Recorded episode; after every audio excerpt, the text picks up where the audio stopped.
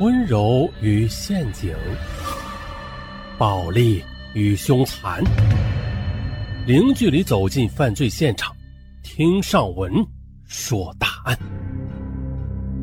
本节目由喜马拉雅独家播出。今天咱们来说一起箱子里的女尸。说是二零零八年三月十二日下午四时，湖南省江永县春雨绵绵，这允山镇的居民蒋玉增驾着辆三轮车啊去学校接孩子。可刚刚出门不远，他突然就发现了这公路边上啊有两个印有“鲜鸡蛋”字样的纸箱。哎，这乍一看呢，就像是从来来往往过路的车上掉下来的。四下看看没有人，他便将这纸箱搬上了三轮车，掉头的就送回了家。于是又去接孩子了。当将孩子接回家之后的他，喜滋滋的打开纸箱，又慢慢的撕开了箱内的塑料包装。他不由得心想啊，这两箱鸡蛋少说也得有个三十公斤吧，这足够一家人吃好久了。这得小心点儿，可千万的别给摔碎了。可是，当他伸出去抓鸡蛋的手再次缩回来时，他就发现了，哎，这手上拿的竟然是一只人人脚！哎呀妈呀！蒋玉增吓得大叫一声，踉跄的连连后退。接到报案之后，江永县公安局的刑警们也是迅速的赶到蒋玉增家。经法医检验，纸箱内装的是一具二十岁左右的女性被肢解的尸体，随即。专案组成立，侦破工作啊全面展开。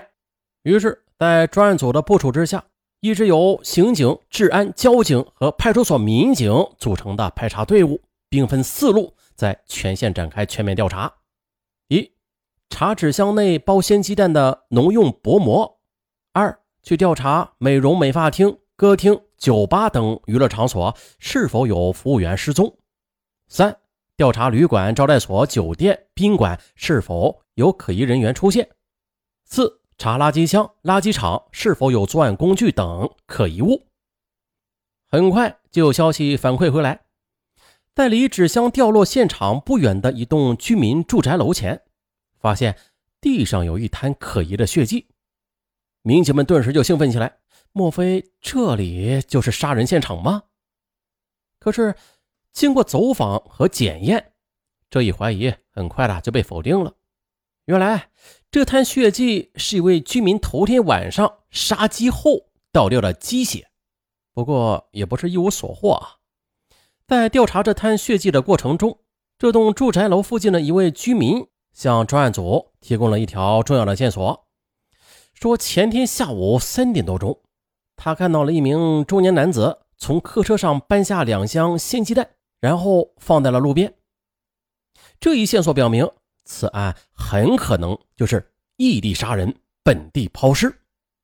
于是，专案组当即的就将侦查重点放在了省道 S 三二五线上的客车以及司乘人员身上，又通过对每天从允山镇经过的二十三辆客车进行走访。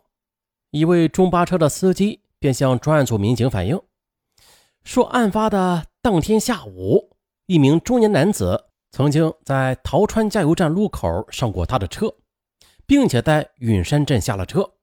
当时他手里就抱着两箱鲜鸡蛋。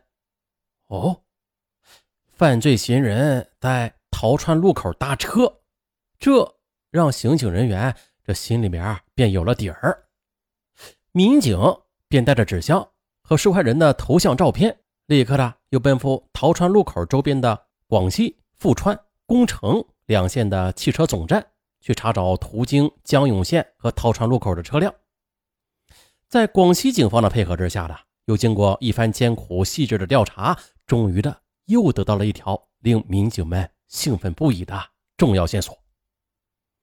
三月十二日中午，一个右眼缠着纱布的中年男子，曾经带着一个装鲜鸡蛋的纸箱，在宫城县。搭乘一辆双层卧铺客车，后来又在江永县桃川路口下的车。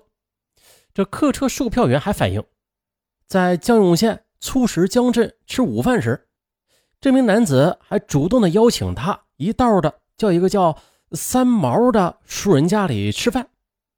哎，这一线索表明啊，这案犯作案地点以及被害人很可能就在这一带的，或者与这一带有着密切的关系的。于是专案组又兵分两路，一路的到当地派出所调查被害人的身份，一路又前往粗石江镇调查三毛。果然的有收获，在昭东派出所。所长看了受害人的照片之后，十分肯定地说：“这个女人就是曾经被我们处理过的发廊妹李云，她呢是本镇的戈坡村人。”民警便来到戈坡村去找到李家，可是发现，哎，不对，这李云还活着。啊，这一路调查死者的身份未果。那个一路调查三毛的警察呢，也是一个个的垂头丧气的回来了。原来，外号叫三毛的人的确认识那个售票员指认的右眼缠纱布的中年男子，并且知道他以前曾经在粗石江镇上租过房子，但是不知道他叫什么名字，只知道他姓刘。当晚的民警在三毛的引领之下，前往嫌疑人的驻地。可是却扑了一个空，这房子里除了简单的几件家具之外，空空如也啊，也没有发现任何的作案工具。经调查了，这处房子是一个老人的闲置房。老人回忆说呀，租房子的人是一个中年男子，只租住了两个月就退房走了。老人是收了三百元的租金，却对此人的一切一无所知。就在侦破工作陷入迷茫的时候，专案组又找到了那位卧铺客车的售票员，让他再回忆一些细节。他想了半天之后说：“嗯，听那口音吧，那个人好像是广西平乐一带的人。”于是专案组决定暂时放弃对宫城与富川两线来往客车的调查，又将侦查重点转移到了调查宫城与。平乐两个县的出租屋，同时又围绕着鲜鸡蛋纸箱和箱中包鸡蛋的那层浓膜进行了重点调查。接着，为了更广泛的获取线索，警方便向社会公布了查找“三幺二”杀人碎尸案的尸源公告，并且出动百余名警察在宫城、平乐两县啊展开了地毯式的清查。警方在平乐县沙子镇。一家个体旅馆的服务员反映说，前段时间呐，这一男一女来该旅馆住宿，可是刚刚登记完呢，这女的又说不住了，便跟随着那个男子走了。女的是二十来岁，长得挺漂亮的，男的年纪大些，三十多岁，这模样啊，还特别的像警方绘制的画像上的那个人。警方查阅住宿登记本上。上面写的是李美斌，二塘镇。可是啊，连性别都没有写，也没有更详细的登记资料了。于是警方就立刻的前往了二塘镇进行调查。接着，调查纸箱以及浓膜的一路民警也是传来了好消息，说啊，卖鲜鸡蛋的包装纸箱和浓膜的商店均在沙子镇找到了。据一位卖纸箱的店主回忆说呀。曾经有一个右眼缠着纱布的中年男子，在他这里买过纸箱，听口音是本地人。当时此人要求他将浓膜按照每节五寸的规格剪成四节，然后买走了。民警又注意到，包裹尸块的浓膜规格就是每节五尺，与店主反映的情况非常相似。于是侦查范围锁定在平乐县的沙子镇和。二塘镇，三月十七日晚，民警开始了第二轮的地毯式的清查。